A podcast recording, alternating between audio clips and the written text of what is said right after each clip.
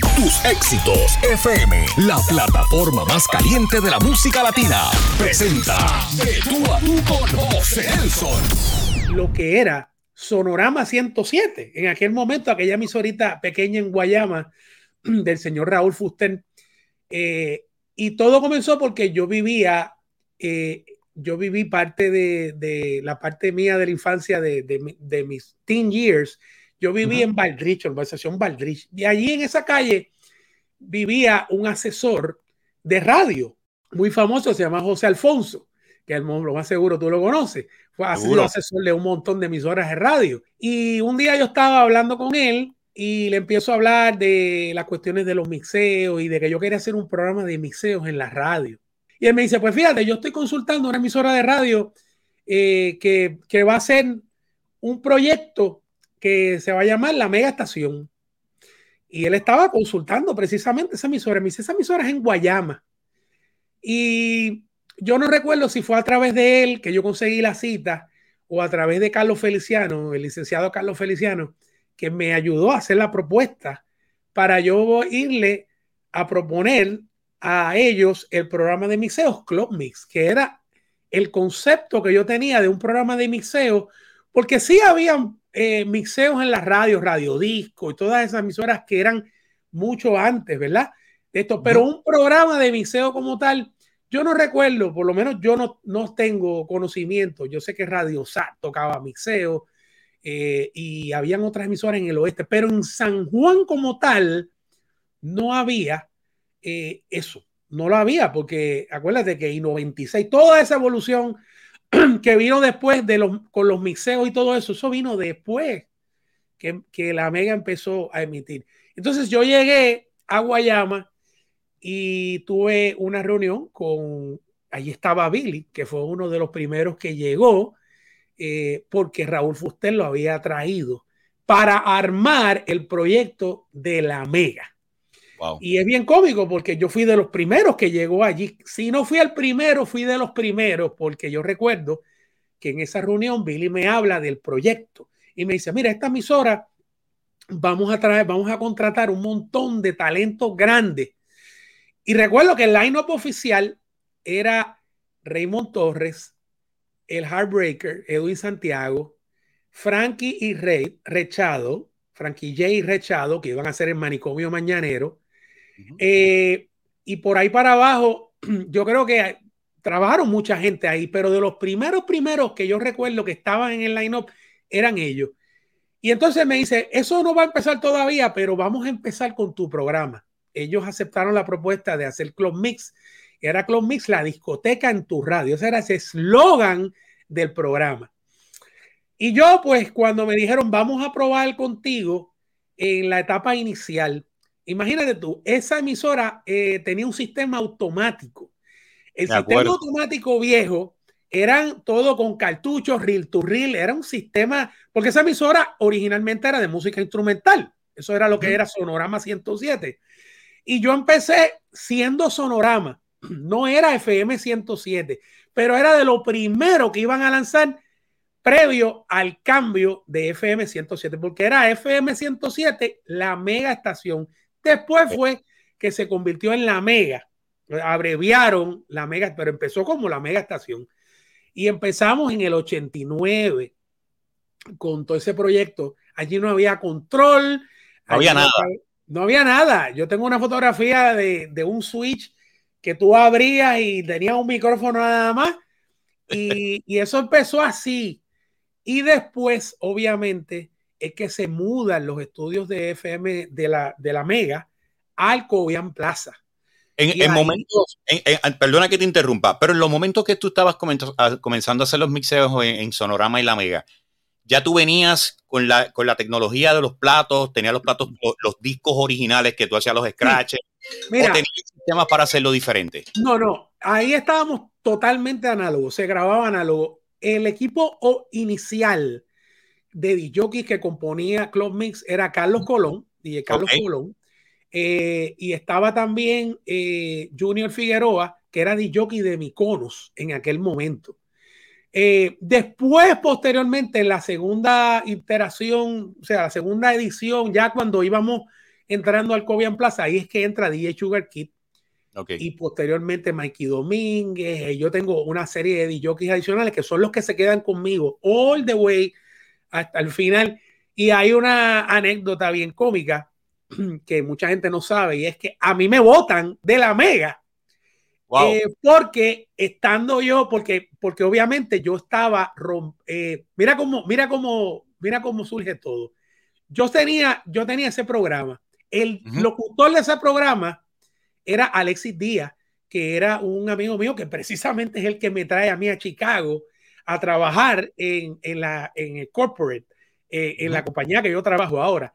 Eh, hace, yo empecé, yo me trajo en el 2013, pero Alexis para ese tiempo tenía ese vozarrón y yo le digo, mira, para que tú hagas el programa, yo te hago el libreto, tú haces los voiceovers y empezamos así. Ese programa se grababa en reel to reel y Mercy Padilla, que era la encargada del automático, era quien lo ponía y lo programaba en esa emisora para que saliera.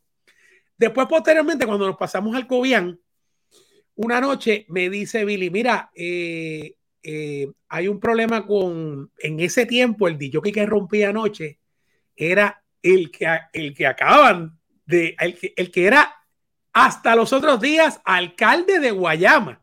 Ajá. que, tuvo que renunciar.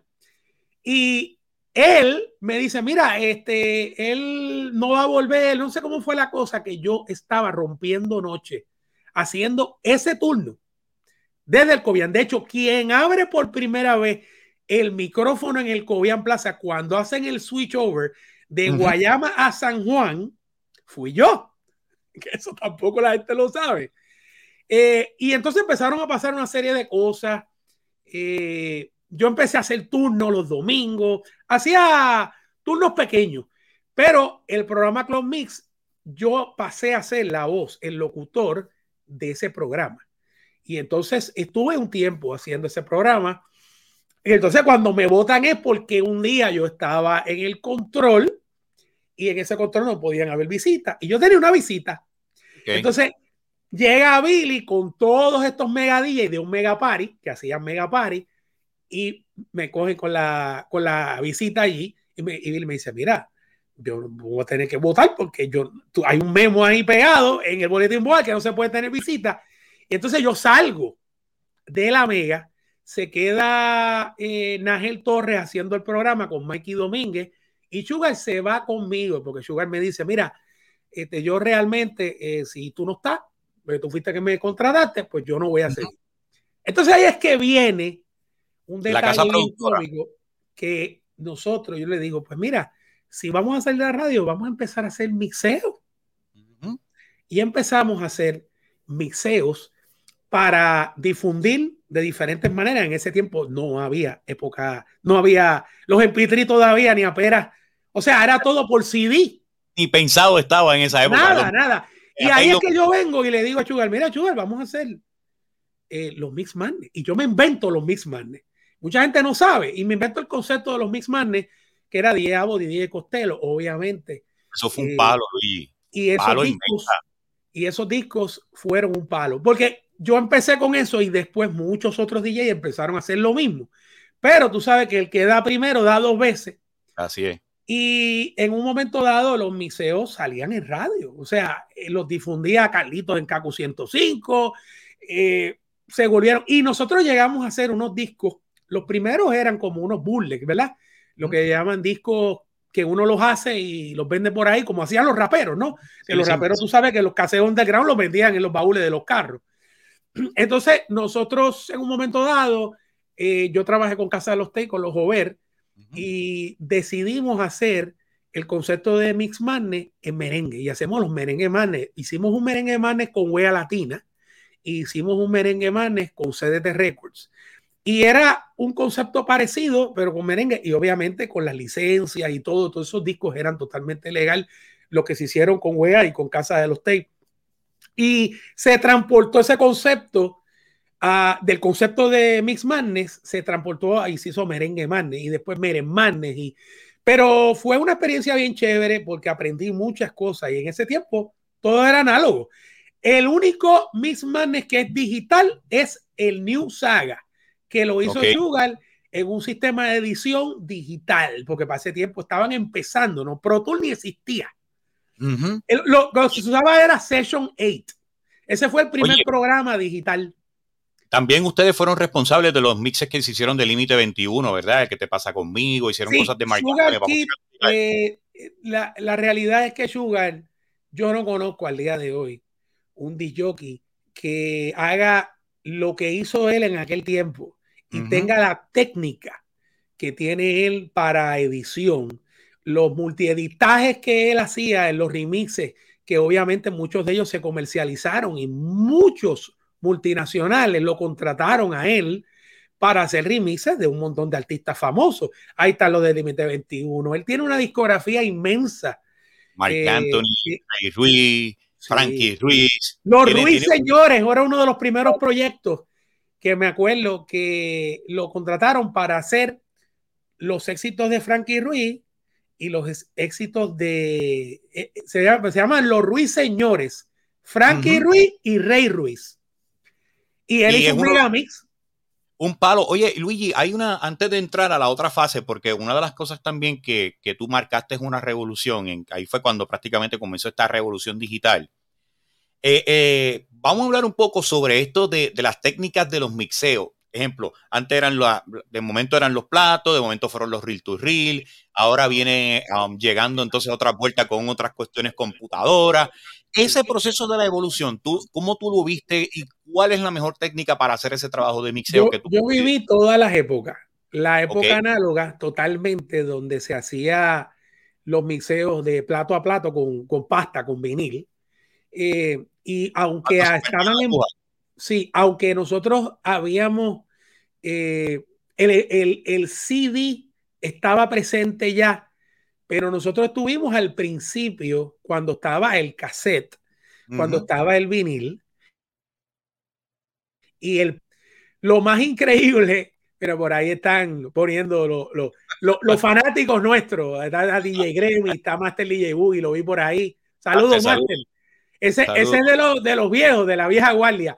Pero hablando de las técnicas, mira, realmente es un honor vivir, haber vivido eh, la época análoga porque es muy diferente a lo que se hace ahora. Hoy día, cualquier persona puede mixear. Yo le digo los DJ de los DJ digitales, porque los DJ digitales con los software de computadora que existen ahora no tienen ni siquiera que saber mixear, porque los controladores hacen los mixes automáticos. O sea, hay programas que tú montas la música y montas las canciones y ella misma te va llevando la canción y la canción no se sale cuando la estás mixando. Obviamente tú tienes que saber lo que es un 8, un 16, un 32, lo básico. Pero al principio nosotros grabábamos los Mix Madness, los grabábamos eh, en reel to reel. O sea, teníamos una Tascam 34B, cuatro canales, y en esa, por dos canales iba la música y por dos canales iban los efectos. Y teníamos samplers y todas esas cosas, pero realmente después cuando empieza la digitalización y sale el Session 8 y sale Pro Tools y salen todos estos programas Audition y todos estos programas eh, ACID, todos los programas que existen ahora para hacer eh, eh, música y en adición a música, obviamente, mixeos y todo esto, Ableton, Logic, toda esa gama de programas que hay ahora no existían en aquel momento. Así que se, sabe, supimos manejar el medio cuando era digital y la transición que hizo. Obviamente, cuando tú me preguntas a mí, ¿por qué tú no haces un Mismanes ahora en el 2022? Porque hacer un mixeo, primero que no hay manera de venderlo, tú lo tendrías que poner en, la, en las plataformas digitales. Y en adición a eso, si lo tratas de vender, te lo van a piratear, a piratear instantáneamente, tú lo pongas online. Así que eh, y hay muchos DJs haciendo cosas porque hay flexibilidad de parte de las multinacionales que antes era ser, eh, o sea, tú pedir un permiso para tú hacer un remix antes era prácticamente súper difícil porque eh, el medio estaba así, las multinacionales no te dejaban, o sea, era bien Después se fue flexibilizando y la era digital, porque las multinacionales ahora viven del medio digital. Por lo tanto, las plataformas digitales permiten que los DJs tengan todos estos record pools que hay por ahí, que hay miles de record pools, eh, pues las multinacionales lo que hacen es que le dicen, mira, sí, hazte un remix o usa la canción siempre y cuando eh, si se difunde a nivel de streaming, pues tú pagues la regalía. Tú sabes, yo tengo una emisora de radio digital, que el control está aquí atrás, y obviamente la gente sabe que si tú tienes una emisora de radio y tú difundes música que no es tuya, pues tú tienes que pagar unas regalías de ejecución. Tú mismo tienes unas plataformas digitales, la plataforma de tus éxitos FM, pero volviendo al tema de qué yo pienso, cómo fue la transformación, pues mira, bien interesante. Es una transformación de casi 20 años. O sea, casi nada. 89, cuando tú vienes a ver y tú dices, wow, en el, ya en los 90 y pico ya estaba más Napster, ya estaban los MP3 azotando y ya prácticamente en el 2000 todo estaba digitalizado y las plataformas digitales estaban corriendo. Bueno, y una, de una, de las cosas más importantes también que, que toda esa transición, y el caso tuyo, Luigi, es que eh, tú fuiste también pionero en, era prácticamente el facilitador a los artistas latinos o las artistas de Puerto Rico en montarle la dinámica esta del video, que es la que estamos viviendo nosotros ahora que se vive con los YouTube y tú, y tú eras era con la cámara, la edición y hacer todo. Vamos a hablar de esa fase, de esa empresa que tú creaste también, el juego de los mixeos, que tú fuiste una de las personas responsables de gran parte de, de, videos que se hicieron en todos los géneros musicales. ¿Cómo surgió esa iniciativa de ustedes o tuya de hacer esta casa productora? Sí, mira, cuando yo eh, veo que ya la cuestión de los mixmanes y toda esta cuestión, pues no podía seguir porque uno puede hasta cierto punto hacer mixeos, bootleg y todo eso, pero ya cuando llega un momento que uno dice, mira, esto se salió de las manos porque lo, estaban demasiado pegados, pues yo dije, mira, hay que parar porque nos vamos a meter en un problema, así que vamos a parar aquí. Y ahí es que yo vengo y digo, me tengo que reinventar yo siempre, siempre, siempre había sido, eh, siempre había estado con la cuestión de los videos. Tengo cámaras desde que yo era pequeño, tenía esas cámaras que venían, que eran unos, unos beta, betacam, que eran unos paquetes que uno se enganchaba, un pack que se enganchaba aquí, y las cámaras eran grandísimos. Yo siempre eh, tuve de todos esos equipos y he seguido la tecnología de la fotografía y todo. Y entonces, pues yo decido eh, montar una casa productora. Y esa es lo que es Digital Playground, que, que estuvo hasta el 2013. Eh, y entonces yo recuerdo que había gente haciendo videos. Impeluso, NB110, le hacía videos a, a todas estas casas eh, disqueras que habían. Entonces, el gran Tony Moreno, que en paz descanse, el dueño de MP, Musical Production, que era una casa de, de disco que tenía Tito Rojas, tenía un montón, tú sabes. Y que en una parte eh, hicieron la Musical Production All Star, la MP All Star, y que la vamos a lograr reunir el 7 de agosto por la emisora Salsol en el Estadio Gran Bison. Así que eh, sabemos de lo que estamos hablando, gran parte de ese grupo de trabajo, que yo sé que tú eres responsable también de muchos de esos videos. Pues mira, ahí este, Tony me dice que está buscando una persona que haga los videos, que no había mucho presupuesto, pero que lo que, que lo que iba a ver era mucho volumen. Entonces yo me reúno con Tony y le digo, ven acá, Tony, pero ¿cuánto? Ah, lo que hay son 1.500 por video. yo, wow, 1.500 dólares. Eh, pues, pues, déjame ver cómo yo, cómo yo empiezo, ¿verdad? Y, y empiezo a hacer video. Empiezo a hacer video de, de Musical Production. Eh, yo hice algunos de ellos, el Flaco Figueroa obviamente ya estaba establecido haciendo video por ahí, pero todos empezamos más o menos. Él empezó antes que yo, pero yo empecé en la época de los 90 cuando ya el video musical era una parte esencial de, eh, porque ya los canales de video existían. Acuérdate que en el 89 yo creo que fue que MTV sale al aire y mucha gente, los que conocen como yo la historia de MTV, que fue un proyecto que lo llevaron, se lo presentaron a la matriz de Viacom, que en ese tiempo era Paramount, y le dice, mira, este, nosotros queremos, tenemos esta idea de presentar, ah, vamos a darle dos millones y le dan dos millones. Los, que saben de la historia de TV, que está por ahí documentada con, con los que empezaron ese concepto.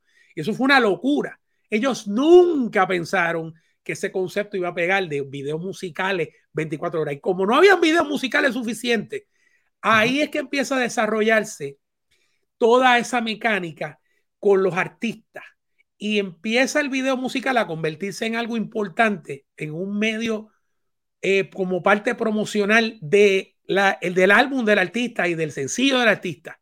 Porque antes era llevar la canción a la radio, el CD, el disco 45 a la radio y con eso era que difundían la canción. Algunas entraban, otras no, pero cuando empiezan los canales de video a surgir, eh, Telehit, eh, todos esos canales de video latinos que surgieron en Puerto Rico, este, el canal 18, que el Flaco Figueroa, tu video favorito, fue el primero que empezó a difundir videos musicales, pues se crea esa, ese taller de hacer videos musicales para todos estos artistas, porque obviamente los canales que existían de video necesitaban contenido, videos musicales para difundirlo.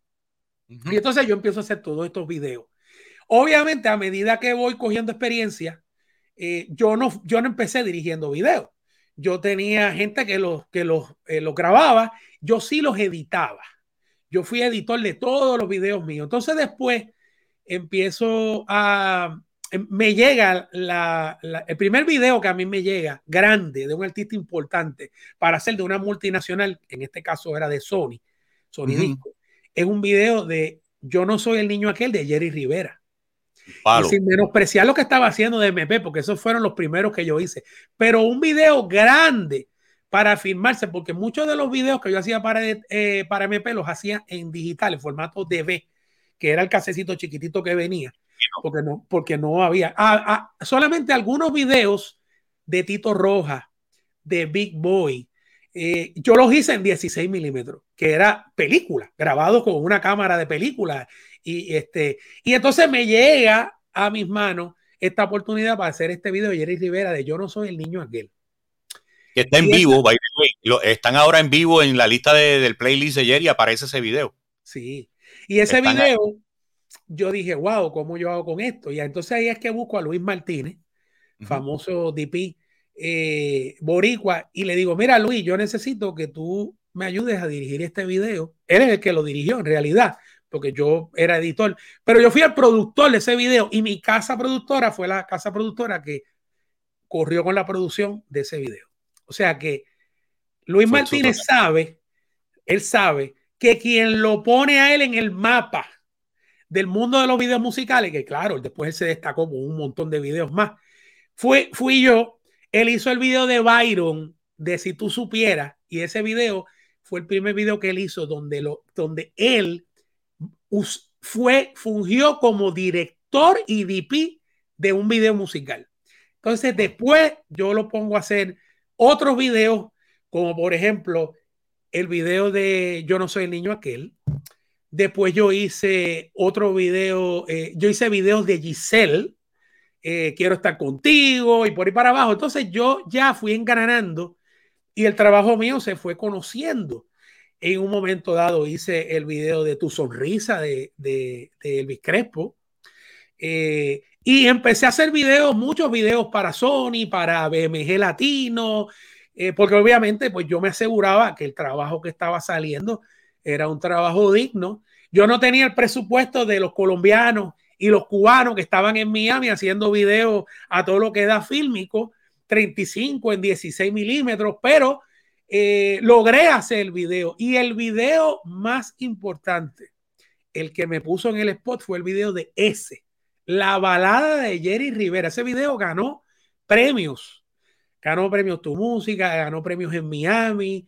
Este, y ese video, el director de fotografía lo dirigí yo. El director de fotografía es el famoso director de fotografía Steve Bielo, que es uno de los mejores directores de fotografía de Puerto Rico, de comerciales, pero uff, Imagínate, Steve Bielo es el que sale en la motora del el intro de la cine revista de Guastela, que era lo que se daba en los cines en la época de los 80. De los 80. La cine revista. Y el que salía en la motora enganchado, ese era él. Y por ahí por abajo tengo muchísimas anécdotas de, de muchos, muchos videos que hice con muchos artistas. Hice el video de Cuando una mujer de Melina León. Ese video lo dirigió Abdiel Colbert. Pero todos ellos yo era quien los producía. Mi casa productora Digital Playground era quien, quien corría con la producción.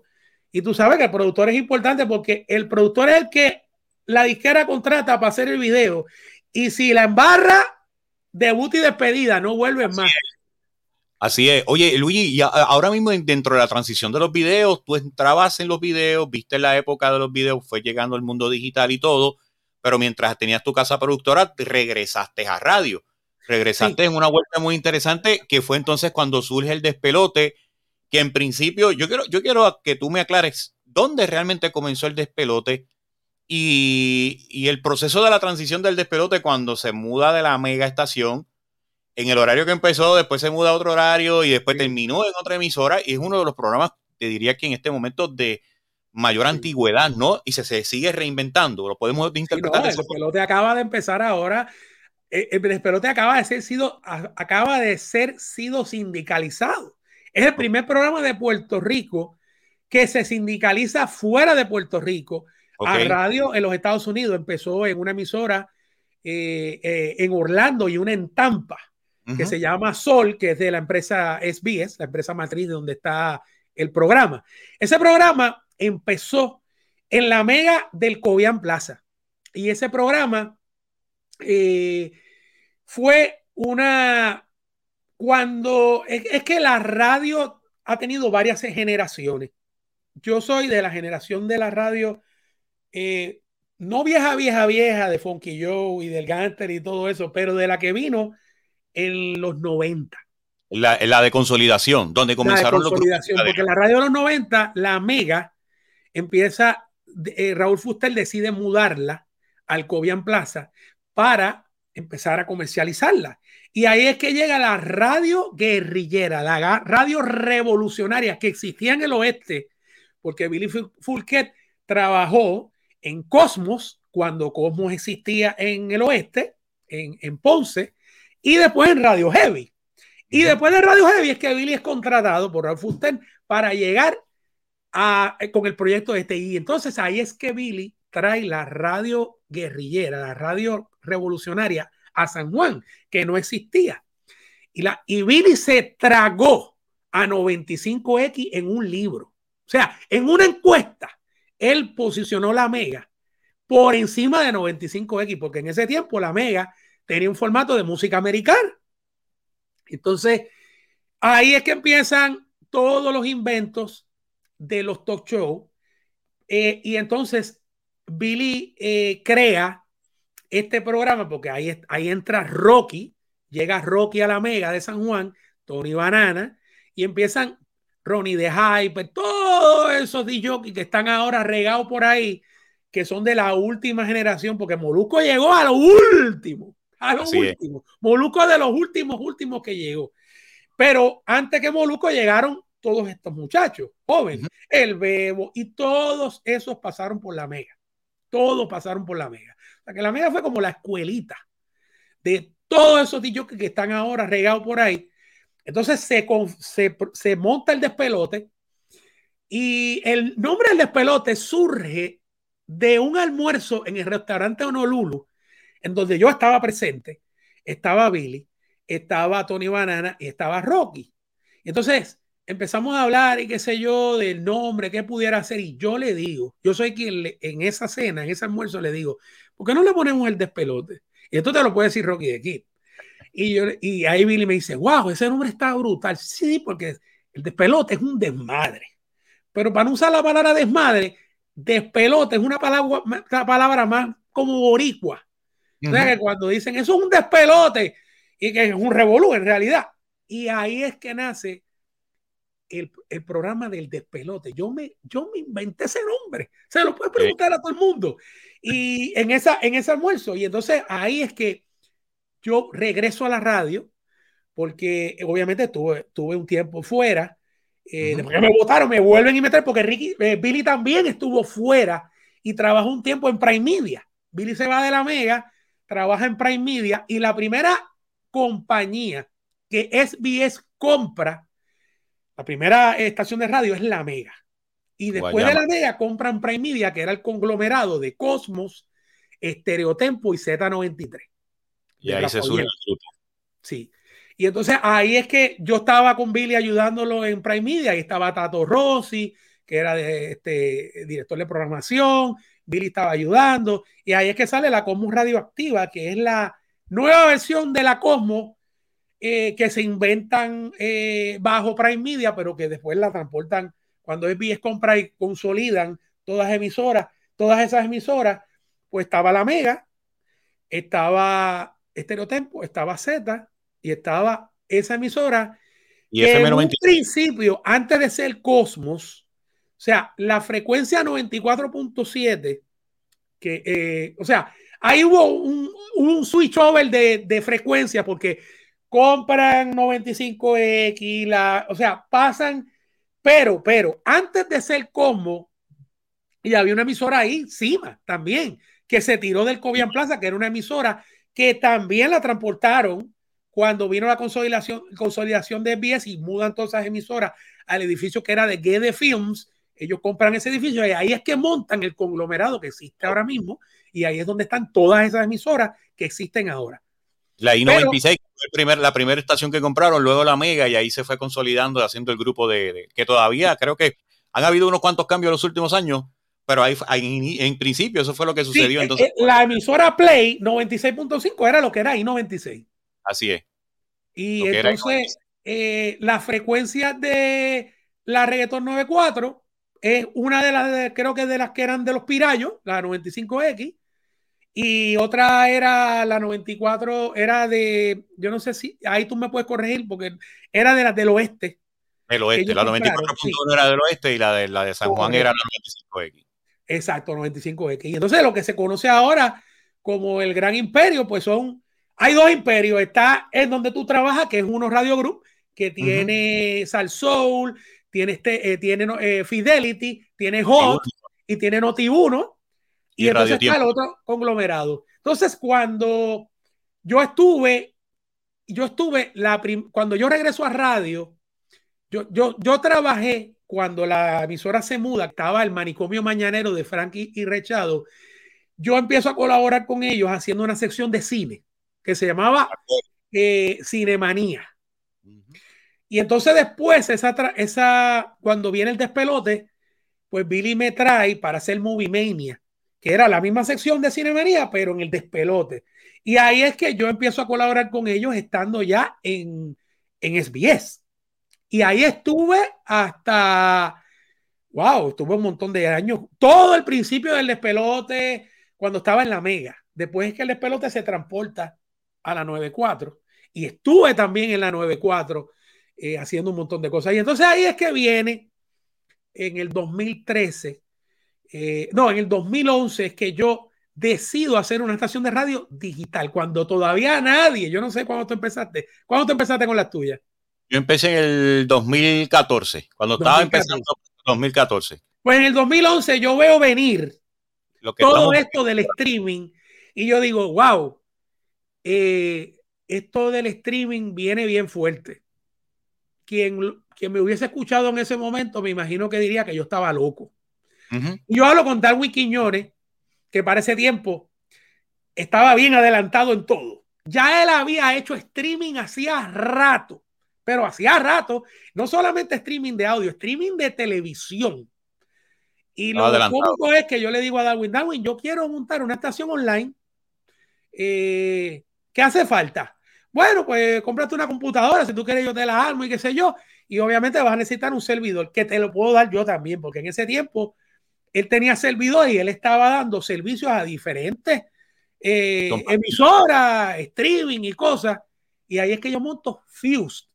Fused, no Club Radio, que es la que tengo ahora, que está aquí detrás del control. Fused, y era el momento del 2013 en que la, la música electrónica, el EDM, estaba en su peak. Había cruzado a mainstream. Toda la música dance que se escuchaba era música electrónica, EDM. Y yo decido montar una emisora de EDM. Y ahí es que monto Fuse. Y la tengo 2013 y 2014 al aire. Eh, no, 2011 y 2012 al aire.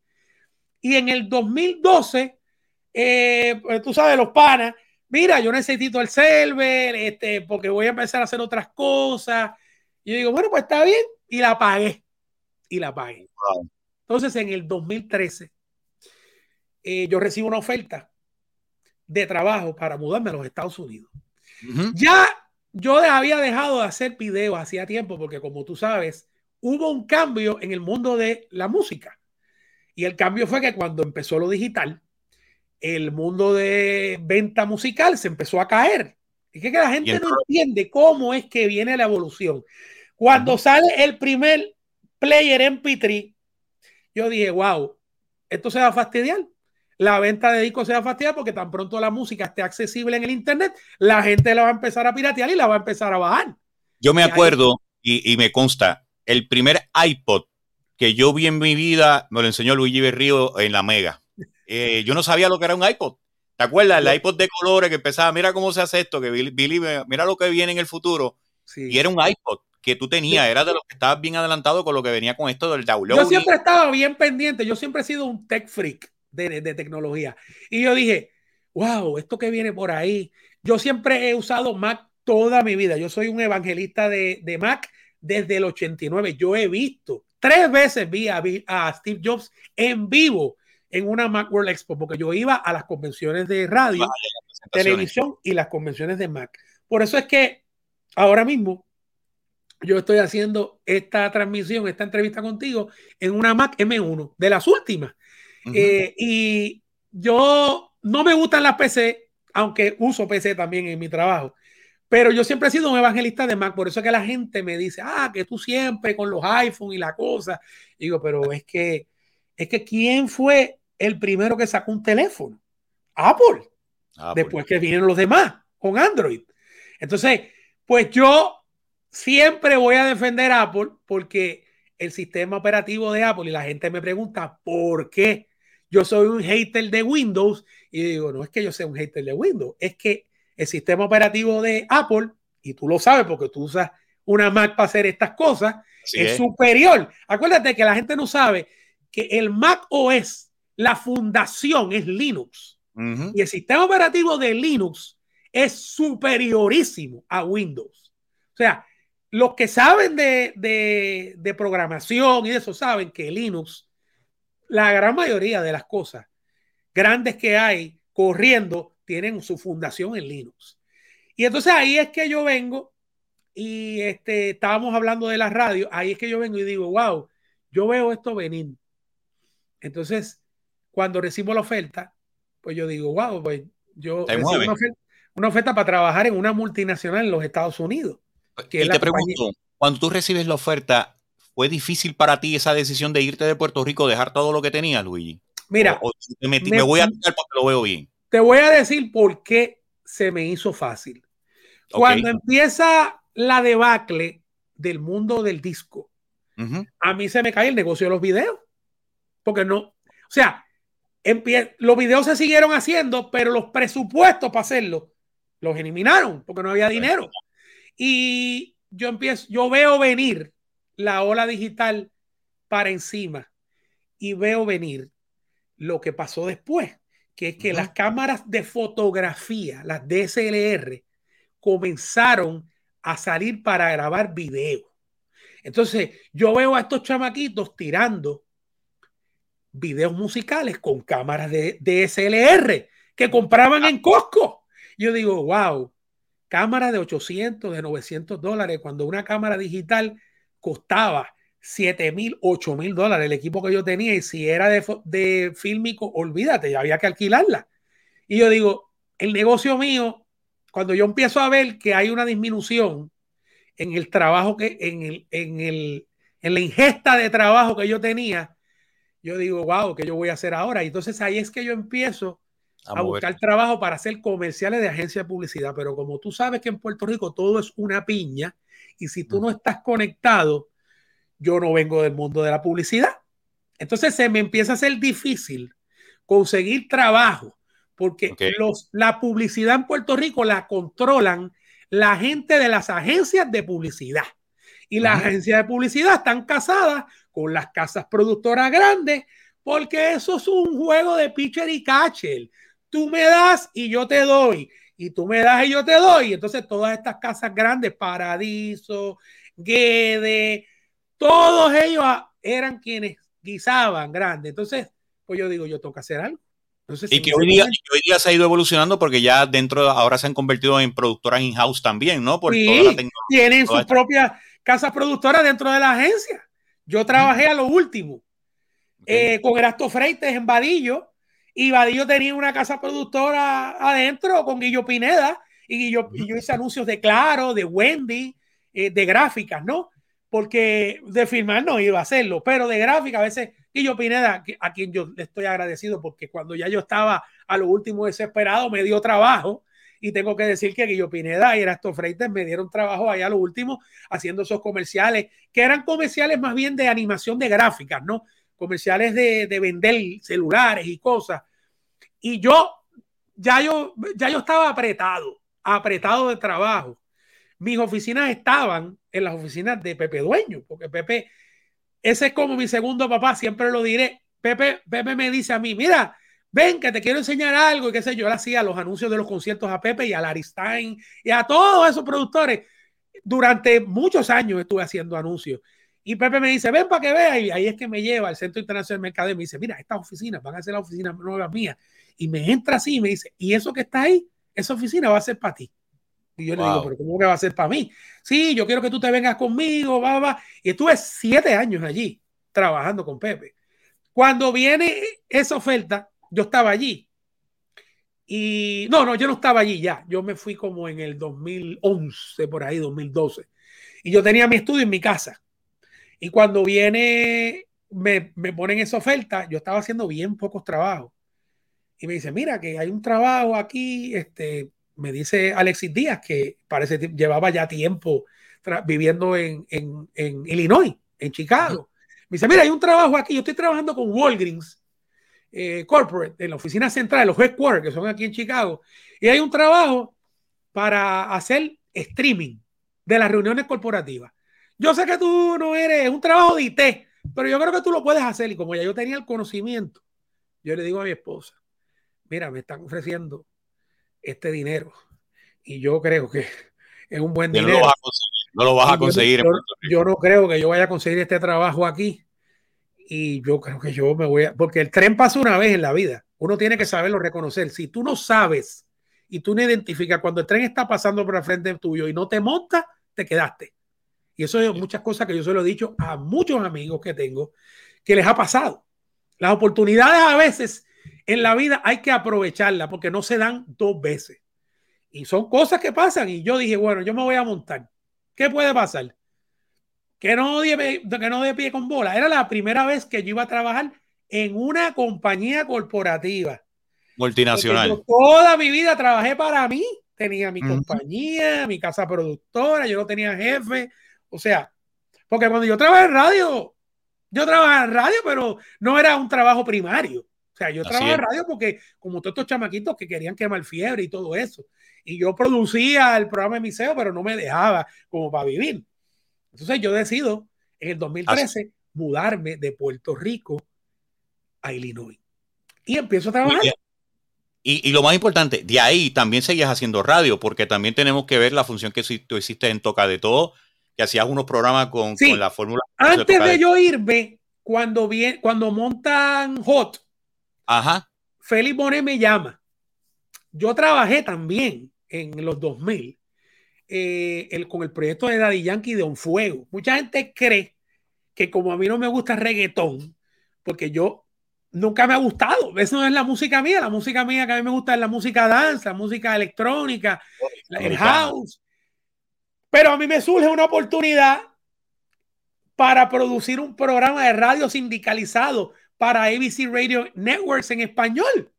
Porque Prado eh, se le surge la oportunidad de hacer un programa y el programa On Fuego, yo me convierto en el productor ejecutivo de ese programa que duró dos años y estaba sindicalizado en toda la radio. Eso fue en el 2003 más o menos.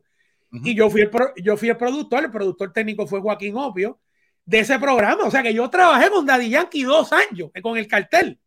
Y en, esa, en ese grupo de personas estaba Felipe Bonet, estaba Billy Furquet, que era el director creativo, estaba Fernando Ramos, que trabajó para el cartel también. O sea, la gente no de todas las cosas que yo he hecho en todos estos años y todas las bases que yo he corrido. Y entonces ahí Felipe Bonet me dice, mira, estoy montando esta emisora. Master fue el primero que llegó al proyecto de Hot y Felito lo usa para el stunt, porque esa emisora salió un 4 de julio y entonces Master grabó un montón de, de mixeo y empiezan, entonces Felito usó a Master para empezar cuando lanzaron esa emisora. Para ese tiempo, esa emisora no era de uno. Esa emisora, eh, había una cuestión ahí, pero por una cuestión del FCC, eh, uno no podía programar la emisora. Y entonces ahí es que entra un consultor de afuera, un programador de afuera. Yo no entendí nunca la, dinámica, pero más o menos lo que te puedo explicar es que Félix Bonet era el que estaba a cargo de montar la emisora. Y ahí yo entro con un proyecto que se llama Electrofusion. Y estuve haciendo un programa, porque Félix me dice, ¿por qué tú no te haces un programa de música electrónica? Y yo, diablo, Félix, pero es que, no, no, búscate los DJ, que ahí yo vengo y traigo a DJ Gremis, tengo a Sugar Kid, y yo monto un trabuco, los mejores Joaquín Opio, los mejores DJ, yo los tenía en Electrofusion, y tuvimos todo desde que J empezó, y cuando viene el cambio que uno obtiene la autorización de la FCC para, tomar posesión legal de la programación de HOT, pues Félix Mones sale. Ya yo venía de retirada porque ya yo tenía esta oferta. Yo le digo a Félix, mira, Félix, yo no, eh, yo le digo a Héctor Mato, que es quien pasa de toca de todo a ser programador de HOT. Digo, mira, Héctor, yo no puedo seguir haciendo programas porque me voy a vivir para los Estados Unidos, pero te voy a pasar a una persona que es de mi confianza y ahí es que entra DJ Leoni. Eh, y DJ Leoni es un DJ muy reconocido de Orlando, que es precisamente ahora el programador de estas emisoras nuevas que acaban de lanzar SBS, El Sol, de Tampa y de Orlando. Él es el director de programación de esas emisoras. Pero Leoni es un DJ muy reconocido, trabaja en Promoli, en Record Promoli, toca, fue DJ de Universal, del City Walk, de una de un restaurante que había allí muchos años. Y una persona, fue jockey de Neons, imagínate tú, de Neons. Y era una persona, entonces yo, Leoni tenía un programa que se llama Passport to Dance y lo transportó. Y ese programa que estuve, cuando yo salgo de Puerto Rico y me vengo a Chicago a vivir, pues yo hacía una sección de cine también en Hot. Y yo le digo a Tuto, mira, Tuto, yo, a Tuto Soto, el, el, el dueño de Uno Radio, le digo, mira, Tuto, yo te agradezco que tú me tengas en una sesión de cine, pero yo no sé qué me voy a encontrar y yo no sé si yo voy a tener tiempo de hacer las cápsulas. Eran unas cápsulas de cine. Y yo las estuve haciendo un tiempo, pero cuando empecé el trabajo, pues yo no sabía cómo, si yo iba a tener suficiente tiempo y no me, me quise simplificar. Y dejé todas esas cuestiones de radio y todas las colaboraciones y todo, pero siempre me mantuve al día.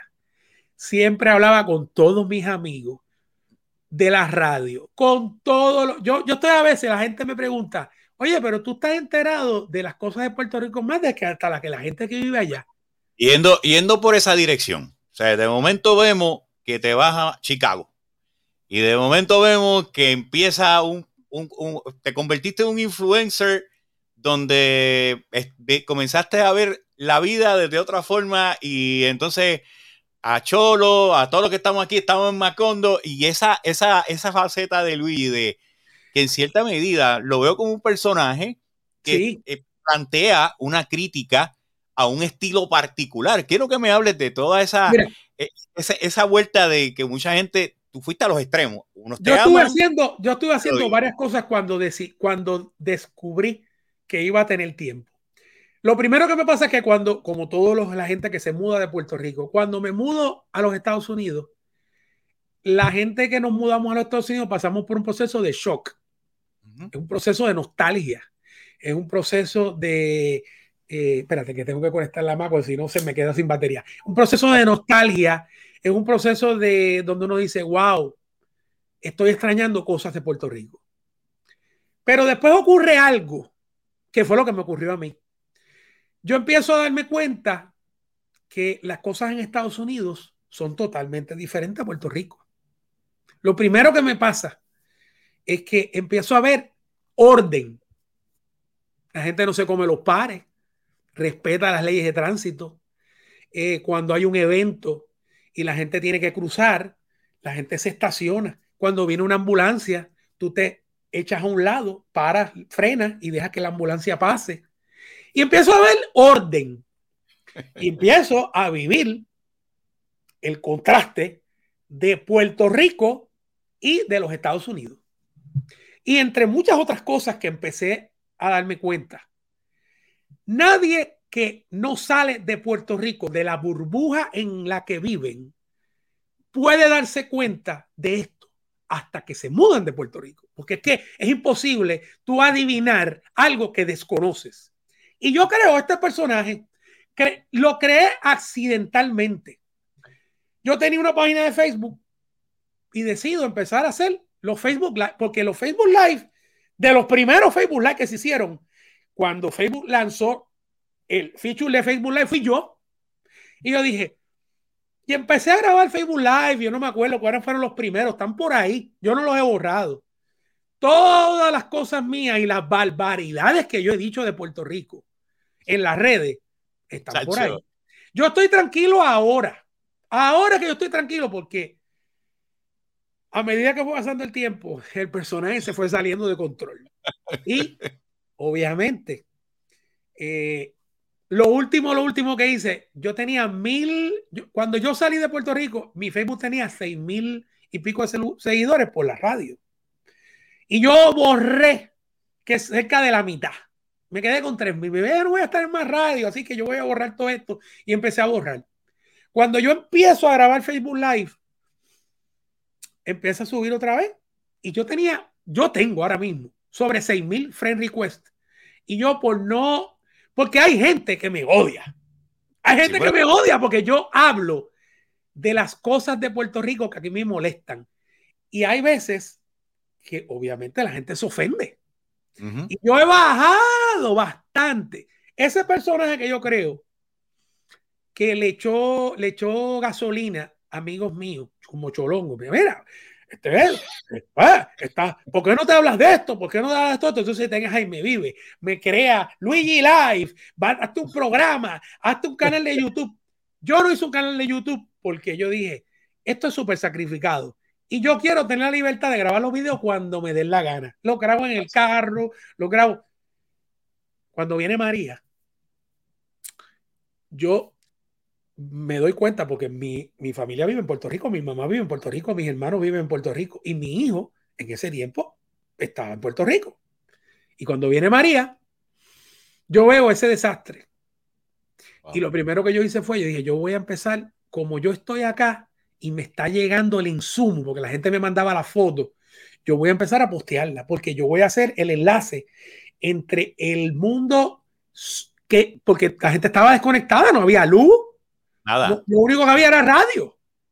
Radio. Yo me convierto en enlace entre lo que estaba pasando en Puerto Rico después del huracán y los que vivían puertorriqueños en los Estados Unidos y empiezo a, o sea, empiezan a subir, entonces monto un Instagram y todo, pero yo eh, en ese momento estaba haciendo un enlace positivo, yo decía, mira cómo está esto, mira, eh, mira las inundaciones, mira esto, no hay luz, no hay nada. Cuando yo voy a Puerto Rico en el 2018, 2019, 2019 yo creo que fue, 2018, eh, y yo veo que todavía, hay un año y pico, no habían postes, no habían luces en sitio. Yo digo, wow, esto fue una, esto fue una debacle. Pero, pero obviamente desde acá era imposible. Yo veía las fotos y todo, pero hasta que yo no llegué allí no, fui que me no fue que me di cuenta de lo fuerte que fue el impacto de María, porque hubo un daño en la infraestructura considerable. Entonces, ahí es que yo digo, wow, esto fue fuerte y qué sé yo, pero pasa un tiempo y yo empiezo a notar que el país no se, no, no se levanta. o sea, yo veo que todo el mundo está hablando, pero yo no veo que esté pasando nada y que sigue todo sin luz y pasan los meses y yo empiezo a molestar.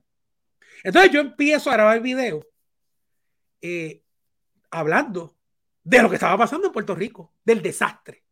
Pero más allá de eso, el personaje mío, que soy yo, porque yo soy, porque yo no le pongo ningún nombre ni nada, Luis Berrío, pero el personaje mío yo siempre lo que había detrás de yo hablar de Puerto Rico y de las cosas que yo veía negativas de Puerto Rico era tratando de que la gente que vivía en la isla y estaban indecisos si deberían cruzar el charco o no, lo brincaran porque tenían miedo. Ay, que no hay trabajo. Ay, que si esto, si esto. Yo siempre decía, miren señores, ustedes no tienen idea. Las cosas en los Estados Unidos, yo le digo la gran corporación, como dice Calan el personaje de, de en la gran corporación, es, es cierto. Hay muchas cosas aquí que son mucho mejores que en Puerto Rico y hay otras cosas en Puerto Rico que son mucho mejores que en los Estados Unidos. Eso hay que aceptarlo. La comida aquí, no, está, Puerto Rico no tiene competencia con la comida en la, en la parte culinaria. No, hay muchas cosas que la gente no entiende. El que viene a los Estados Unidos tiene que meter mano y tiene que trabajar. Porque aquí, aquí, el vendecuento, el falfullero, el buscón que hay en Puerto Rico, aquí no puede echar para adelante, no funciona. La gente buscona aquí no funciona. Y eso tú lo puedes ver en la Florida, donde hay una cantidad de gente que se ha ido de todo tipo, gente buena, profesional, y buscones y falfulleros. Los falfulleros allí no hacen dinero, o no puede. El sistema americano no le permite al falfullero echar para adelante, porque el americano siempre te cuestiona. Mira, ven acá, este, ¿y cómo es esto? Y, entonces el, el boricua te dice, no, dale para adelante. Pero el americano te cuestiona porque no tiene confianza. Entonces, yo empecé a grabar una serie de videos y cosas, y lo que ocurre con el personaje mío, que soy yo, es que en un momento dado, Molusco pone un post mío. Y eso fue hace. Yo me, ni me recuerdo. Ah, el post fue de la vacuna. Porque yo veía que la gente en Puerto Rico no se querían vacunar. Entonces yo decía, pero ¿y qué es lo que está pasando? Entonces yo le pongo a Puerto Rico Macondo el nombre de Macondo. Que Macondo, los que saben, saben que eso es como que una isla al garete donde yo le puse eso. Y entonces yo siempre posteaba Macondo, hashtag Macondo. Y el Macondo, hay un montón de gente que me dice, no, porque yo estoy en Macondo, porque se pegó. Entonces Molusco pone ese post de las vacunas.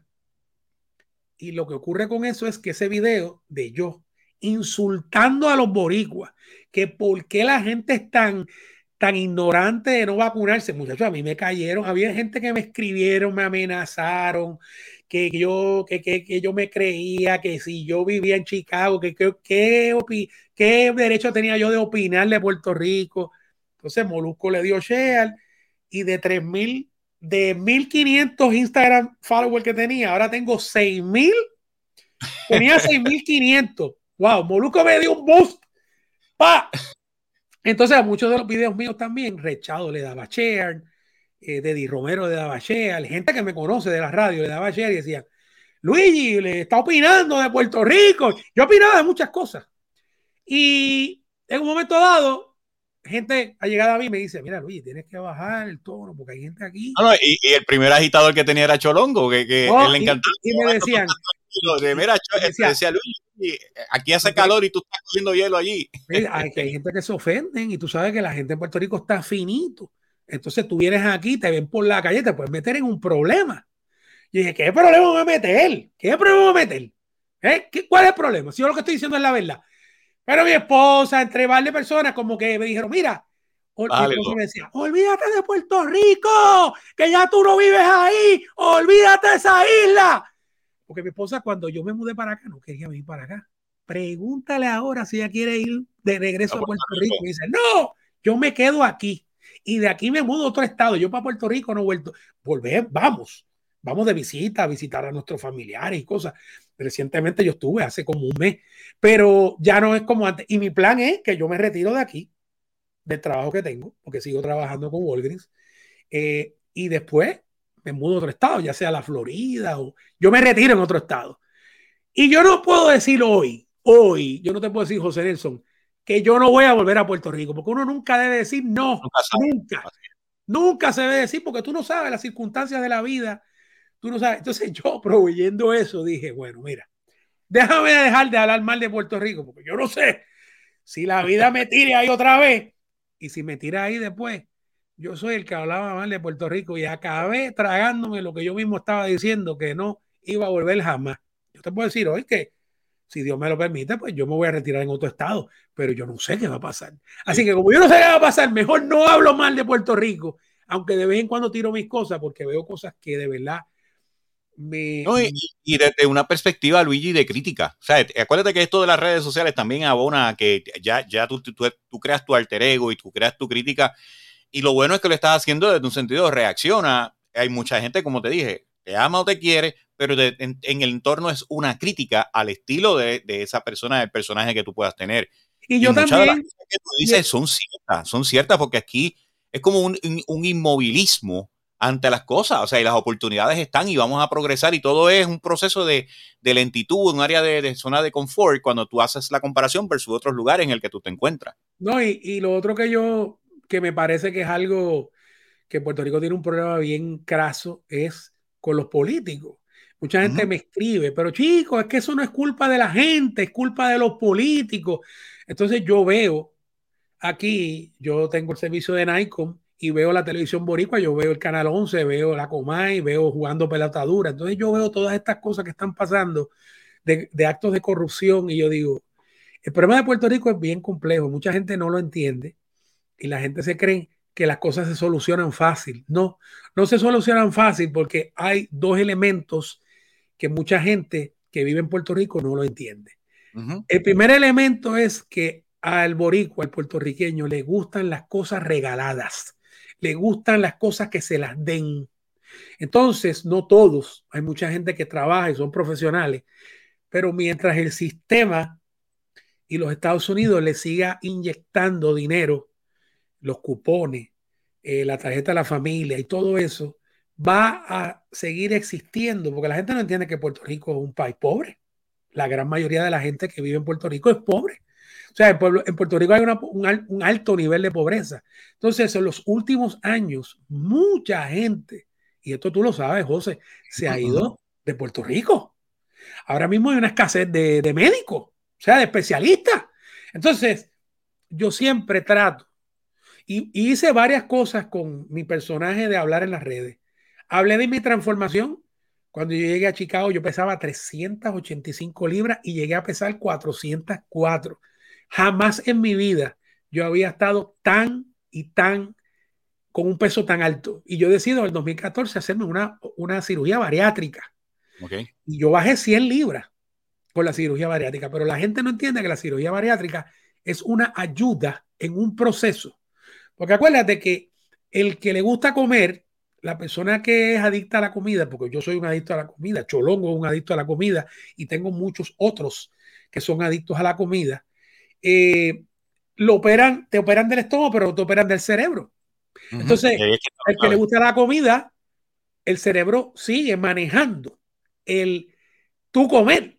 Entonces tú tienes restringido el espacio del estómago, pero si tú no haces dieta, te pasa como me pasó a mí. En siete años, yo boté la mitad de la bariátrica. 63 wow. libras yo engordé para atrás de las 100 que yo, o sea, el año pasado yo llegué a pesar 363 libras, porque lo menos que yo bajé fue a 290. Se supone que cuando tú estás en la bariátrica, tú, ellos te garantizan, el doctor te dice, vas a bajar el 80% del total de lo que pesas. No es que va a bajar, o sea, Molusco cuando se hizo la operación pesaba 310 libras, 320 libras y bajó el 80% de eso. Lo que pasa es que él siguió y estaba motivado. Pero yo le dije a Molusco, si tú no cambias el estilo de vida y la manera de comer, vuelve y engorda. Porque le ha pasado a un montón de gente, me pasó a mí. Y por eso es que yo siempre le digo a la gente, el año pasado yo tenía un problema que estaba cojo, yo estaba cojeando. Y cuando voy al ortopeda, el ortopeda me dice, mira, la cadera izquierda tuya hay que reemplazártela. Está wow. hueso con hueso. Pero yo no te puedo operar porque tú pesas 363 libras. Así que tú tienes que llegar a 290 para yo poderte operar. Y yo empecé una dieta estricta y como ya yo estaba operado, la, o sea, el estómago se estira, pero si tú dejas de comer, se encoge un poco y vuelve más o menos al tamaño original de las 6 onzas que te lo dejan cuando, cuando te hacen la manga gástrica, el gastric sleeve, que fue la operación que yo me hice y la que hizo un molusco también. Entonces yo empecé una dieta estricta con unos médicos y yo llegué, yo estoy ahora mismo en 274 libras. Qué bueno. La última vez que yo estaba en 274 libras, yo tenía 22 años. Para que tú tengas una idea de todos los años. Yo tengo 56, el día 10 de junio cumplo 57 años. Soy un viejo ya. Que estoy joven, pero soy un viejo. Mira, hay gente que me dice, tú no parece que tienes 57 años porque, porque rebajado. Y entonces, imagínate, de 56 que tuve pantalón a, 40, a 48 que bajé, ahora yo estoy en 42 de pantalón, casi 40. Y yo, porque yo debí de haber seguido en la dieta cuando, obviamente, después de haber sido operado. Pero, me siento súper bien ahora. Me reemplacé la cadera en diciembre. Estoy súper bien. Tengo una salud. La salud, señores, no tiene precio. Así usted puede ser millonario y si usted se enferma como Steve Jobs, usted se muere.